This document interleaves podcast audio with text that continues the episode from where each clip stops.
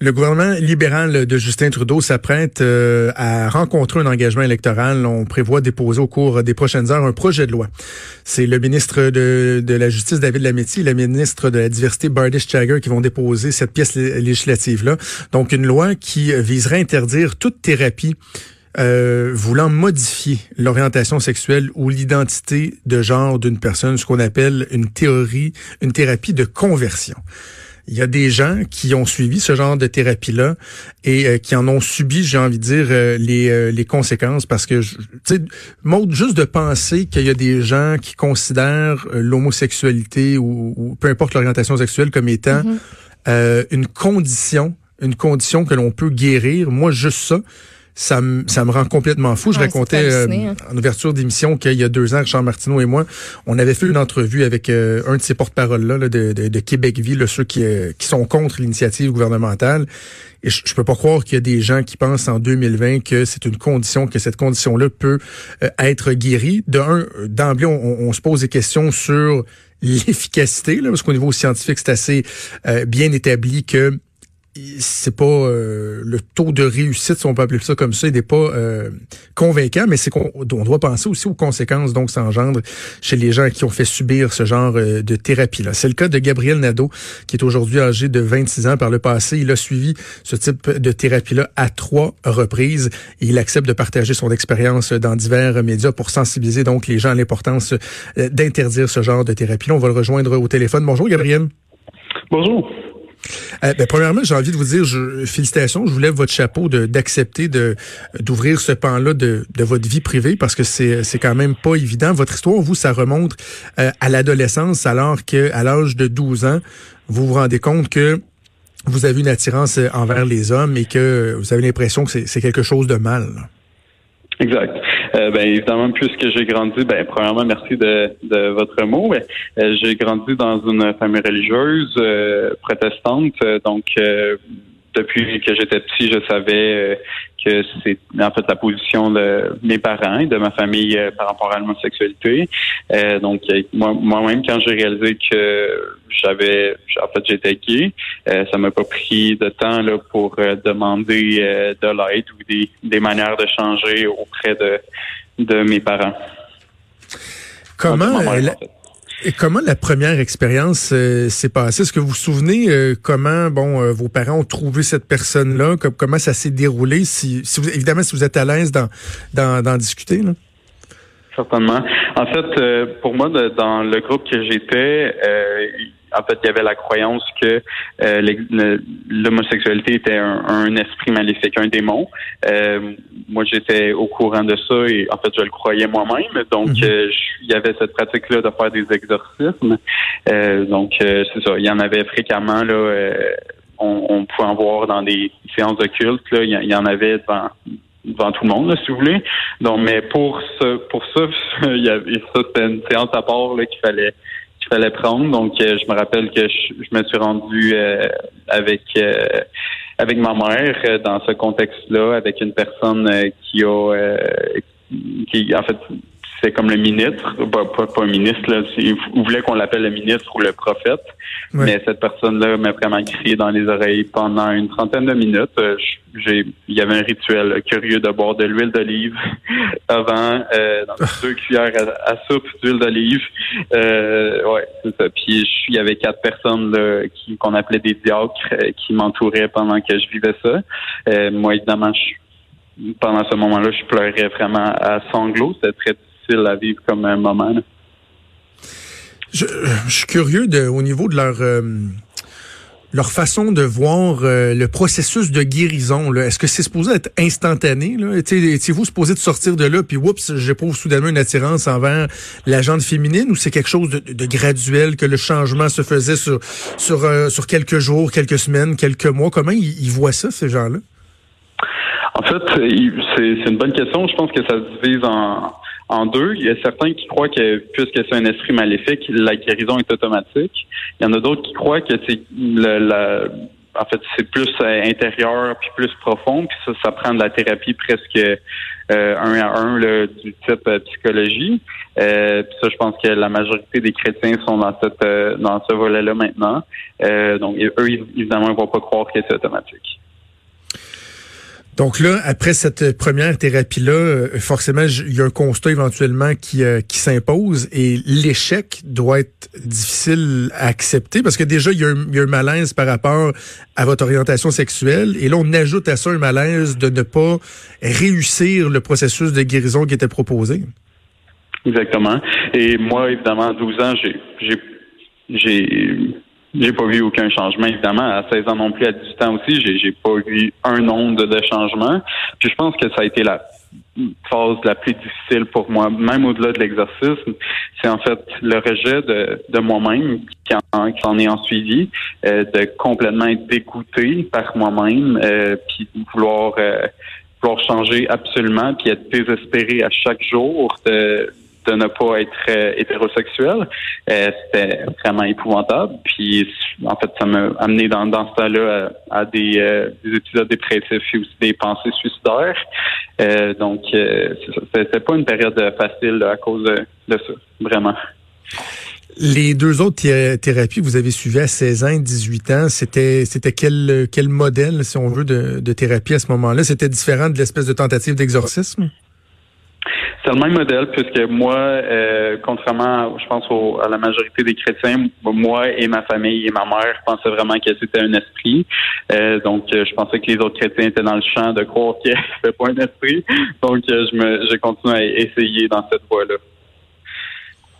Qu'est-ce qui s'est passé par la suite? Donc, après le, deuxième échec, 18 ans, vous le dites, euh, il y a des dépressions, il y a euh, des pensées suicidaires. Comment vous en êtes arrivé à, éventuellement accepter le fait que vous étiez, euh, vous étiez homosexuel et, de bien vivre, d'être à l'aise avec ça? Mm-hmm. Évidemment, ça a vraiment été un processus qui a été quand même long. Je pense que de 12 ans à 18 ans et demi environ, c'était pas mal tout ce processus-là de réaliser qu'effectivement, ça allait jamais changer. Parce qu'à un moment donné, j'ai perdu l'espoir que je pouvais être hétérosexuel.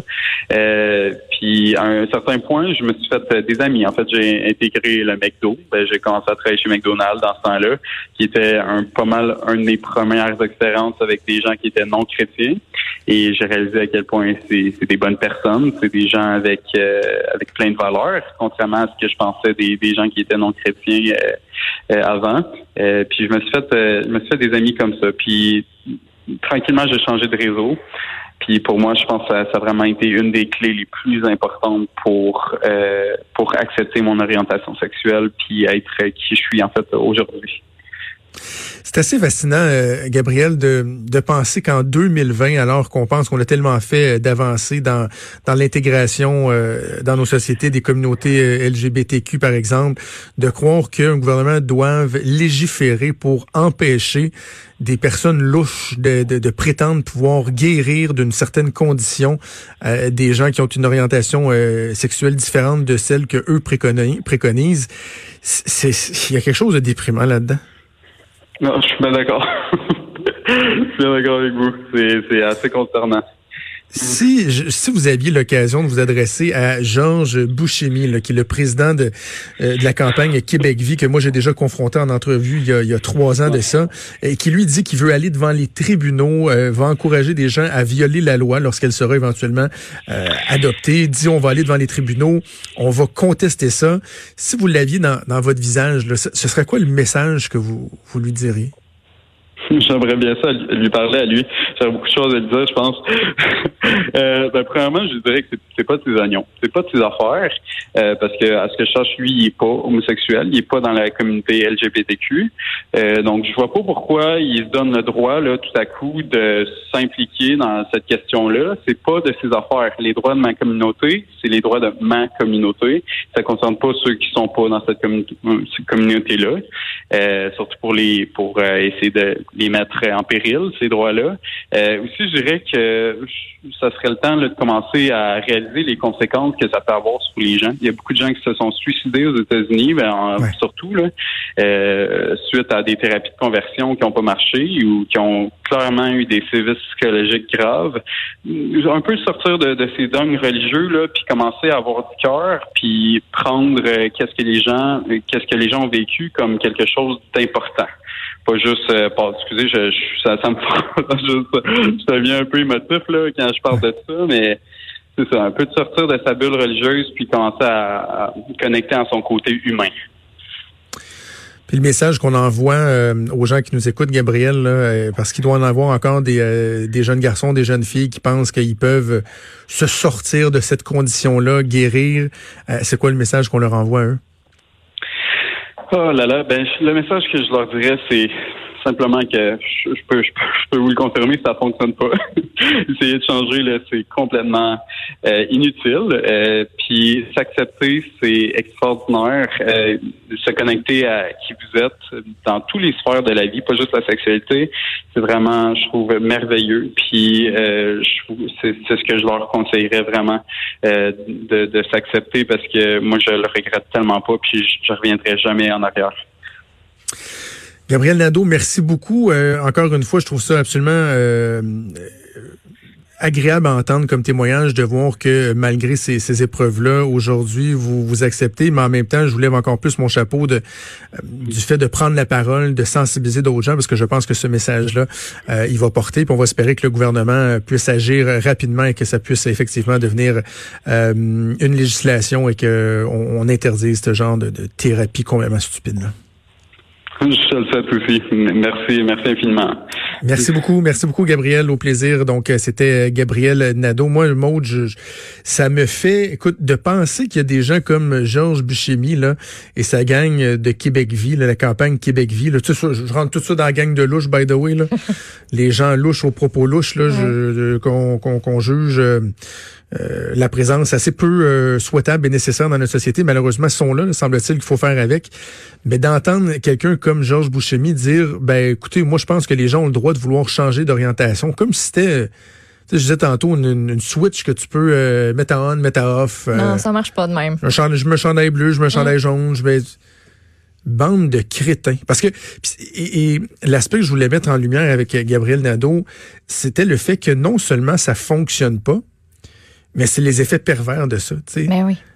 Du sentiment de honte que tu éprouves parce que euh, toi-même, les valeurs qui sont véhiculées dans ton entourage, dans ton famille, dans ta famille, te font sentir que tu devrais être honteux de par tes sentiments, tes pulsions, ton orientation, s'ajoute à ça un sentiment d'échec.